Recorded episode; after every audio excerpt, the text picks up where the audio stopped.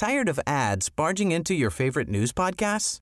Good news. Ad-free listening is available on Amazon Music for all the music plus top podcasts included with your Prime membership.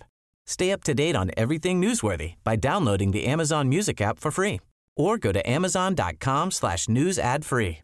That's amazon.com slash news ad free to catch up on the latest episodes without the ads. Heraldo Podcast, un lugar para tus oídos. Noticias del Heraldo de México.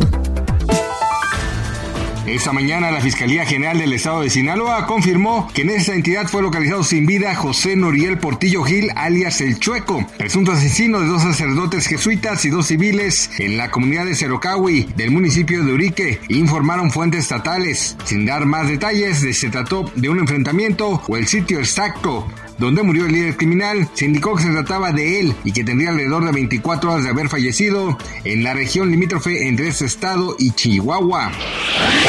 Es un bodrio, fueron las palabras con las que el presidente Andrés Manuel López Obrador definió el informe anual sobre derechos humanos que hizo el Departamento de Estado de la Nación, liderada por Joe Biden sobre la seguridad en México, el cual destacó la práctica de varios actos violentos y violaciones de las garantías individuales en el país. Utilizan la calumnia en el departamentito del Departamento de Estado, dijo.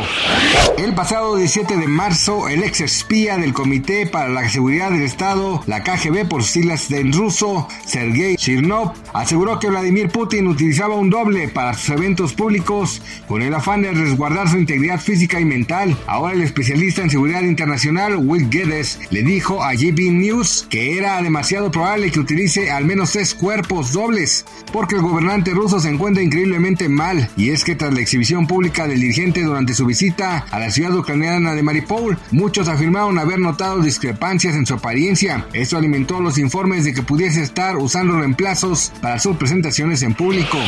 La mañana de este miércoles 22 de marzo se confirmó la muerte de la actriz Rebecca Jones, luego de varios problemas de salud que la quejaron. Hasta el momento no se han dado las causas de su muerte, pero su empresa de relaciones públicas aseguró que se fue rodeada del amor de su familia y en paz. Esto luego de que la última vez que se le vio en redes sociales pidió a su público que no le tuvieran lástima por su apariencia. Rebecca Jones Fuentes Verain estuvo casado durante 25 años con el actor Alejandro Camacho, con el que trabajó compartiendo créditos en telenovelas como El Ángel Caído, Cuna de Lobos, La Sonrisa del Diablo, Imperio de Cristal y Para Volver a Amar. La pareja tuvo un hijo a quien llamaron Maximiliano, que actualmente tiene 33 años y radica en Estados Unidos, donde es DJ.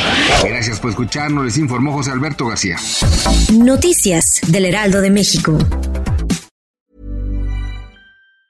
Tired of ads barging into your favorite news podcasts?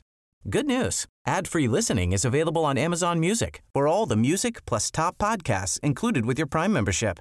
Stay up to date on everything newsworthy by downloading the Amazon Music app for free or go to amazon.com slash news ad free.